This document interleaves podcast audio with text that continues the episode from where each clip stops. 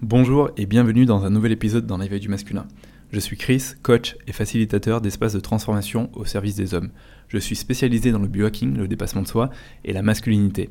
L'intention de mon podcast est d'apporter des partages d'expériences, des conseils et des pistes de réflexion au sujet des problématiques et des défis qui concernent les hommes et leur épanouissement personnel. Mon souhait est d'aider chaque homme à marcher vers un masculin plus conscient et plus épanoui. Alors avant de me lancer dans ce nouvel épisode, j'aimerais vous souhaiter à tous un joyeux Noël, J'espère que vous avez passé de très belles fêtes euh, en famille. Euh, je vous souhaite aussi à tous une très belle fin d'année. J'espère que vous avez fait une belle année 2023. Et euh, je vous invite bien sûr en cette fin d'année à prendre un temps pour vous et noter un petit peu bah, toutes vos réussites, toutes vos victoires, mais aussi toutes vos prises de conscience durant cette année 2023 qui vont vous servir aussi pour l'année 2024. Donc aujourd'hui, j'aimerais vous partager justement un petit peu mon bilan et mes prises de conscience de l'année 2023. Alors je vais faire en sorte d'être succinct parce que ça pourrait être très très long. Il y a eu énormément de prises de conscience, il y a eu beaucoup d'expériences de vécu, que ce soit au niveau euh, professionnel, au niveau personnel ou encore au niveau relationnel. Mais j'ai envie de vous partager, on va dire, mes cinq grandes prises de conscience qui moi me font évoluer en tant qu'homme, qui me font aussi évoluer dans ma masculinité et en fait d'une certaine façon, j'ai envie de dire à tout niveau. La première prise de conscience que j'ai, c'est vraiment en tant qu'homme d'arriver à sortir des sentiers battus, d'arriver à nous renouveler, d'arriver à nous lancer des défis, de nous lancer des challenges et euh, de continuer à cultiver une position d'apprenant qui nous permet vraiment d'apprendre de la vie, d'apprendre de toutes choses, d'apprendre de nos relations. Et ça me fait penser beaucoup à l'archétype du guerrier, qui est un peu un explorateur, qui est aussi dans le dépassement de soi et euh, qui euh, se découvre justement à travers le dépassement de soi, à toujours en fait chercher à, à repousser un petit peu ses limites et ça me fait penser aussi au magicien, qui est vraiment dans cette position d'apprenant, qui est dans cette capacité de se renouveler constamment, et qui est tout le temps en train d'apprendre de la vie, et ça lui permet de, bah, croître, ça lui permet de, grandir et d'évoluer. Et euh, en tant qu'homme, ce que j'ai pu remarquer, c'est que passé un certain âge, on peut vite tomber dans la routine et vraiment se laisser aller parce qu'on est enseveli par euh, les sollicitations, les responsabilités, euh, le travail, le quotidien, j'ai envie de dire, de, de la vie. Et si à un moment on se prend pas un moment pour justement euh, se dire bon ben là dans ma vie euh, j'ai besoin de stimulation, j'ai besoin d'aller euh, rencontrer d'autres personnes, j'ai besoin peut-être d'avoir des nouveaux défis sportifs pour aller de l'avant, et ben il y a un moment où on s'abandonne un petit peu. Moi j'aimerais vous donner un exemple qui a été très marquant et très fort pour moi, qui a été vraiment significatif et qui s'est passé là il y a quelques jours. J'ai fait une ascension avec mon beau-père. Euh, c'était un moment entre hommes et on a monté donc euh, le mont Agung, qui est un volcan ici à Bali, qui a 3142 mètres d'altitude. On est parti à 1200 mètres, donc il y a quasiment 2000 mètres de dénivelé. Et c'est une marche qui se fait en général en, euh, allez, 12-13 heures. Euh, il y a à peu près 6 heures, 7 heures pour monter et on a à peu près euh, presque autant, 5 à 6 heures pour redescendre. Et nous, on s'est fait ça vraiment en défi sportif. Mon beau-père, c'est un mec extraordinaire qui fait énormément d'Ironman. Il en a fait 16 et je me suis dit, bon, je vais y aller avec lui. J'y vais avec le guide baliné qui monte euh, la montagne avec un sac de, de 30 kilos et avec des tongs. Et en fait, ça a été juste incroyable. On est monté en 4 heures, donc ça a été euh, hyper sportif. Et on est redescendu en 3 heures, donc on a mis 7 heures, là où à peu près les gens mettent 11, 12, 13 heures pour, euh, pour faire cette randonnée. Et euh, alors, ça a été magnifique parce qu'on a profité de la nature, donc on s'est émerveillé comme des enfants. Et en même temps, on a passé un moment entre hommes hyper qualitatif où on a pu parler de plein de choses, et notamment de défis sportifs et des prochains défis sportifs qu'on a envie de se donner. Mais on a aussi pu parler de, masculinité et c'était hyper intéressant, hyper enrichissant. Et euh, moi, ça m'a donné un nouvel élan, euh, une nouvelle envie d'exploration, une nouvelle envie de, me challenger, euh, une envie bah, de, faire plus de monts, plus de volcans, et de profiter de l'Indonésie, là où je vis, là où on a des centaines de volcans, et donc de continuer aussi à voyager pour me renouveler et pour aussi bah, découvrir le monde, car le monde est immense, il est infini, il a tellement de choses à nous offrir, et je vois à quel point cette expérience finalement, elle a été impactante tant euh, sur l'aspect, je dirais, euh, spirituel que sur l'aspect euh, sportif, que sur l'aspect émotionnel. Ça a été riche pour moi et ça m'a montré une fois de plus qu'en tant qu'homme, on a besoin de se lancer des défis, que ce soit des défis dans le sport ou dans d'autres domaines, c'est des choses qui nous permettent de continuer à être en mouvement, c'est des choses qui nous permettent de continuer à développer notre combativité, c'est des choses qui nous permettent d'être connectés à notre énergie masculine, à ce qu'on appelle la direction, à ce qu'on appelle l'action, et on en a besoin. Et je vois à quel point ça fait du bien et à quel point c'est enrichissant. La deuxième prise de conscience que j'ai envie de vous partager, c'est s'autoriser à être désagréable, c'est aussi être un leader, c'est aussi avoir cette posture de roi. Euh, être désagréable, c'est euh, savoir aussi être juste avec soi, être juste avec les autres, c'est pas euh, s'affirmer et écraser l'autre, mais c'est aussi savoir communiquer de ce qui est important pour soi, poser ses limites, les faire respecter Et euh, dans la vie de tous les jours, dans nos relations, parfois aussi au travail, euh, il y a un moment où on a besoin d'être désagréable, il y a un moment où on a besoin d'avoir cette conversation qui va euh, challenger l'autre, mais qui va être aussi très challengeante pour nous. Je sais que pour moi, être désagréable, c'est quelque chose qui vient me faire travailler car j'ai toujours peur de blesser l'autre, j'ai toujours peur de le décevoir, j'ai toujours peur d'être rejeté. Et en même temps, je sais que c'est prendre position et que c'est aussi être en alignement avec ce qui est en accord avec moi et c'est aussi me respecter d'une certaine façon. Et euh, j'ai un exemple très concret qui était en début d'année où euh, j'ai dû être désagréable avec une prestataire euh, avec qui j'étais pas ok sur une façon de travailler, même si j'adorais cette personne, même si c'est moi qui ai fait appel à elle, même si j'ai eu plein de bons moments et plein de beaux souvenirs avec elle, il y a ce moment où j'avais besoin d'avoir cette conversation avec cette prestataire. Et ça a été un exercice difficile. pour vous dire, j'ai même préparé la conversation pendant une demi-journée, tellement j'avais peur de lui dire les choses, mais en même temps, c'était nécessaire. Et euh, ce que j'ai pu remarquer, c'est que le fait de jouer le jeu et le fait de faire cet exercice et le fait d'avoir cette conversation désagréable, ça m'a permis de déposer des choses, ça m'a permis d'ouvrir un nouvel espace, ça a permis aussi de clarifier la relation, ça m'a permis aussi de gagner une sorte de paix intérieure, de légèreté. Et ça m'a permis, ben, de, une fois de plus, me renouveler et de voir les choses différemment et d'entreprendre des choses aussi différemment et aussi de me faire confiance. Donc je sais que ça peut être un exercice très challengeant, mais euh, le leadership, ça commence une fois de plus avec soi. Et euh, le leader, c'est pas qu'une personne qui brosse dans le sens du poil, qui est euh, toujours gentil, qui dit toujours des bonnes choses, qui est toujours encourageant, qui est toujours motivant. C'est aussi une personne qui sait dire les choses qui ne vont pas, qui sait affirmer ses désaccords et qui arrive à le faire dans une posture mature, pas dans une posture où je suis en train juste de reprocher des choses à l'autre personne et j'ai envie de, le charger émotionnellement euh, et, j'ai envie de lui montrer que j'ai raison. Euh, c'est une posture où je suis aussi capable de me remettre en question, où je suis aussi capable d'entendre ce que l'autre a à me dire, mais je suis capable de dire ce que j'ai à dire à partir du moment où c'est important pour moi et c'est aligné avec moi. Ça a été aussi challengeant pour moi car ça m'a fait vraiment travailler sur euh, la partie émotionnelle en général, soit euh, j'ai tendance à ne pas dire les choses et à les garder à l'intérieur de moi et au final ça finit par exploser, ou soit quand je vais les dire et que c'est assez émotionnel, ben ça va tout de suite euh, partir un petit peu dans tous les sens et je vais avoir du mal justement à dire les choses comme je le souhaite, toujours dans la peur de blesser l'autre et en même temps euh, parfois j'ai du mal à, mettre les formes et je peux être un petit peu trop frontal. Et donc ça m'a appris justement à garder une posture où j'apprends à gérer mes émotions, où je suis en maîtrise de mes émotions, où, euh, où j'apprends aussi à détecter ce qui est juste ou ce qui dépasse un petit peu les limites, et euh, au final où je peux communiquer de manière mature à l'autre personne un désaccord ou une chose qui n'est pas euh, en alignement avec moi. Donc ça a été un exercice, je dirais, très intéressant pour moi, et je vois à quel point aujourd'hui, en tant qu'homme, Parfois, on a besoin aussi d'être désagréable, même quand c'est avec des gens qu'on aime et aussi avec des gens qu'on n'aime pas, à partir du moment où c'est juste pour nous. Une troisième prise de conscience que j'aimerais vous partager,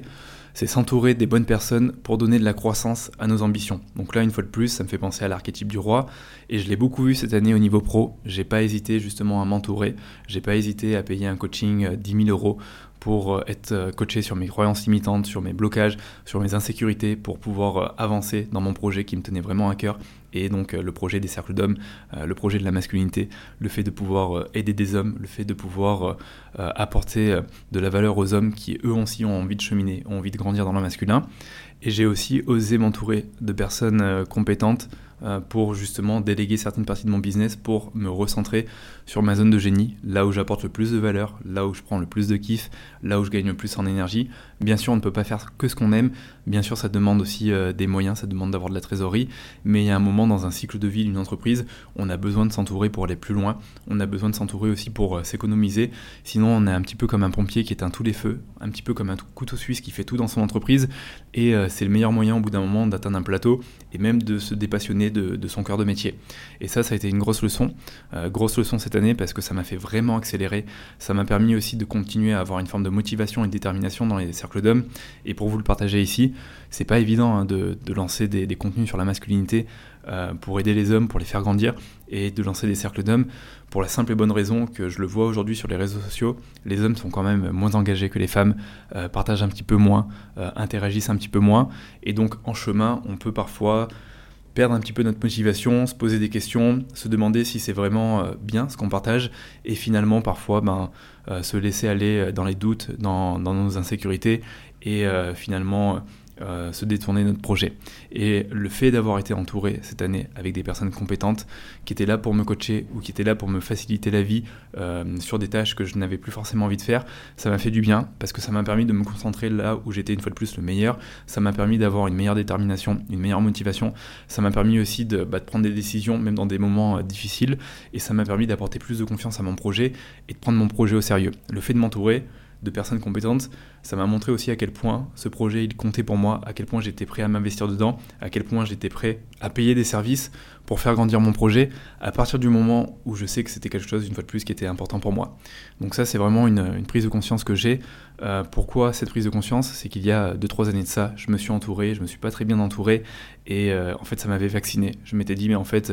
il vaut mieux faire les choses soi-même que les déléguer parce que finalement, euh, euh, bah, c'est nous qui faisons euh, les choses mieux, c'est nous qui connaissons mieux notre, entreprise et notre métier.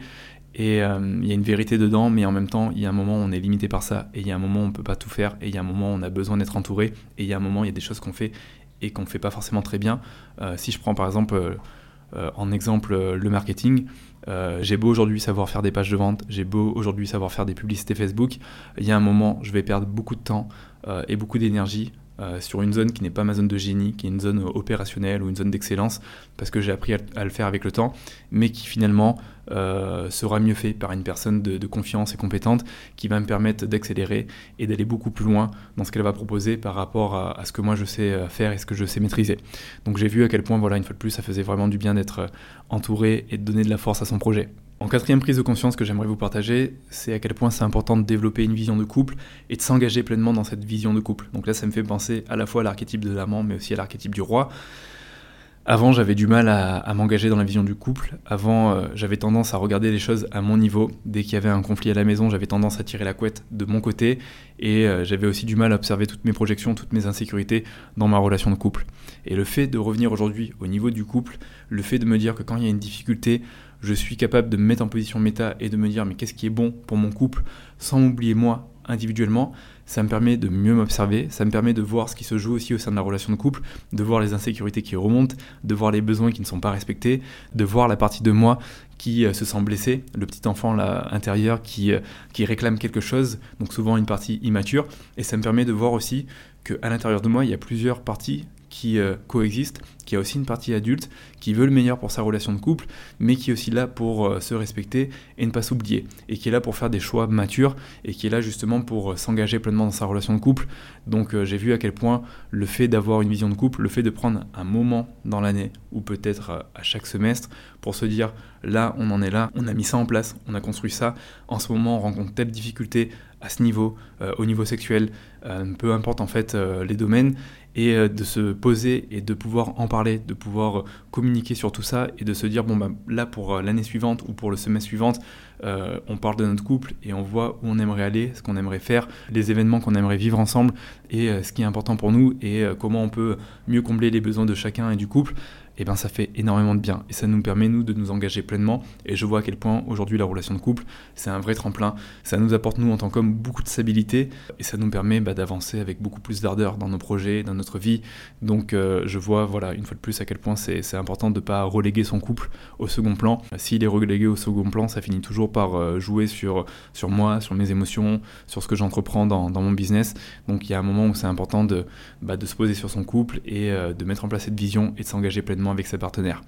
Et euh, j'aimerais vous donner deux exemples concrets euh, pour moi d'engagement cette année euh, avec ma partenaire au niveau de la relation de couple. Le premier, ça va être au niveau professionnel. Alors je travaille avec ma partenaire depuis un petit moment sur une activité de respiration, de, formation, mais cette année on a justement sorti un programme sur le couple, deux programmes sur le couple, un qui s'appelle couple initiatique et un deuxième qui s'appelle intimité alchimique. Et ça a été au départ hyper challengeant parce qu'on n'a pas la même façon de travailler, on n'a pas forcément toujours les mêmes visions de, des mêmes choses. Et euh, j'avais plein d'insécurité à ce niveau-là en me disant est-ce que ça va être assez? Est-ce que je vais tenir la cadence? Parce qu'elle, elle va super vite, parce qu'elle est, hyper à l'aise pour tourner des vidéos ou tourner des audios. Et en fait, ça s'est super bien passé. Je me suis surpris à vraiment me prendre au sérieux et à vraiment faire le travail et à vraiment m'investir dans ce projet. Et c'est un projet qui a décollé, qui a super bien marché. Et euh, je vois à quel point ça a fortifié notre couple. Alors ça l'a fait travailler parce que comme en plus c'est un programme sur le couple, ben on, on parlait de choses qu'on expérimentait et parfois dont on était en process. Et donc ça nous faisait prendre conscience de certaines choses dans notre couple qui n'étaient pas forcément, je dirais, acquis ou encore bien mis en place. Donc ça nous faisait travailler, on va dire, d'une manière assez profonde sur certaines notions. Et en même temps, ça nous faisait travailler dans la même équipe, euh, ça nous faisait avancer sur un même projet, euh, un projet commun, un projet qui était important pour tous les deux. Et deuxième exemple que j'ai envie de vous donner, c'est un investissement immobilier qu'on a fait ici à Bali avec ma partenaire récemment, donc en septembre. Donc là, c'est un premier gros investissement qu'on fait ensemble. Et le fait d'avoir un investissement à deux, c'est quelque chose qui peut faire peur parce que bah, naturellement on se projette et on se dit mais si demain on n'est plus ensemble, si euh, demain on n'est plus sur la même longueur d'onde, euh, ça vient en effet à nous chercher parce qu'on est beaucoup un petit peu dans toutes ces projections et en même temps c'est hyper beau parce que euh, c'est hyper puissant, ça renforce le couple, ça donne aussi euh, du sens à beaucoup de choses. Ça fait maintenant 8 ans que je suis avec ma partenaire et de pouvoir voir aussi des choses qui se matérialisent, de pouvoir voir des programmes sur le couple qui sont proposés pour aider les autres couples, voir aussi un investissement immobilier où on va prochainement construire notre maison ici dans un endroit qu'on aime. Ben ça en fait ça c'est juste incroyable, ça matérialise tellement de choses que que la vie prend sens et euh, on comprend aussi pourquoi au quotidien on avance ensemble, pourquoi on construit des choses ensemble et pourquoi on peut s'investir autant dans une relation de couple. Et enfin, j'aimerais vous partager une cinquième prise de conscience qui est plutôt cette fois-ci au niveau sportif et au niveau de ma santé. J'ai fait récemment donc un bilan de nutrithérapie euh, où j'ai vu qu'en fait j'avais dans mes analyses beaucoup de stress oxydatif et euh, des niveaux de créatinine très élevés. Donc ça c'est dû euh, essentiellement au sport, le fait de faire énormément de sport et depuis très longtemps, ce qui m'a permis de prendre du recul sur euh, ma santé et de voir que même si d'apparence je semble être en super santé physique, à l'intérieur c'est pas forcément parfait, c'est pas forcément nickel. Et donc il y a des choses à changer dans mon hygiène de vie, il y a des choses à calmer, c'est aussi finalement être plus à l'écoute de mon corps être à l'écoute de, mes besoins, c'est aussi accepter euh, qu'il y a du vieillissement qui se met en place, que bientôt j'aurai 34 euh, ans et que, on le sait, un homme à partir de 30 ans, il y a des choses qui commencent déjà à bouger, que ce soit au niveau des hormones, que ce soit au niveau des articulations. Et même si 30 ans, ça peut paraître encore jeune,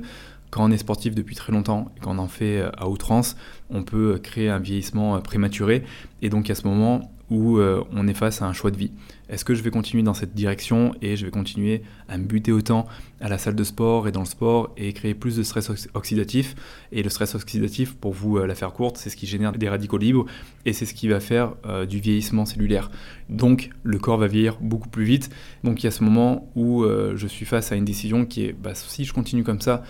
je risque de vieillir prématurément et finalement, finalement c'est pas aligné avec ma vision de la vie, avec le fait de pouvoir vieillir en bonne santé, d'être en forme, de pouvoir euh, profiter d'un corps qui euh, continue à être vigoureux, vaillant, euh, endurant et fort. Donc c'est comment je peux revoir ma pratique sportive pour aussi faire attention à moi, éviter toutes ces inflammations que j'ai qui deviennent répétitives et qui jouent sur moi au niveau émotionnel et euh, avoir aussi des pratiques qui sont un peu plus douces comme euh, du yoga, du pilate, de la méditation pour arriver un peu à contrebalancer cette charge sportive qui euh, finalement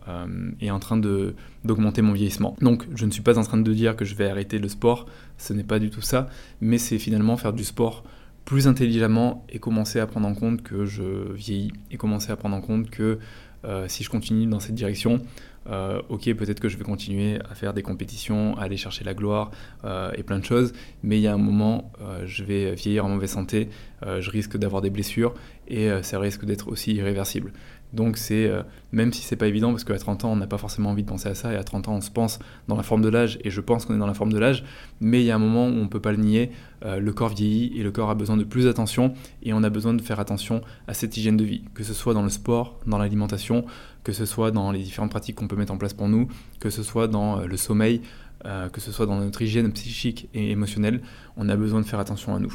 Donc voilà, ça c'était vraiment ma dernière prise de conscience. Et euh, c'est marrant parce qu'elle vient un petit peu en miroir avec la première où je parle de défis sportifs, le fait de se renouveler. Donc euh, c'est finalement, ok, je continue à avoir des défis sportifs, ok, je continue à me renouveler, ok, je continue euh, à me dépasser, mais de manière intelligente, en étant à l'écoute de mon corps, en augmentant ma récupération et en trouvant une forme d'équilibre dans tout ça. Donc voilà, voilà ce que je voulais vous partager. Il n'y a rien d'extraordinaire dans ces prises de conscience. C'est des prises de conscience qui peuvent sembler assez simples, mais en même temps qui, à mon niveau, sont assez profonde.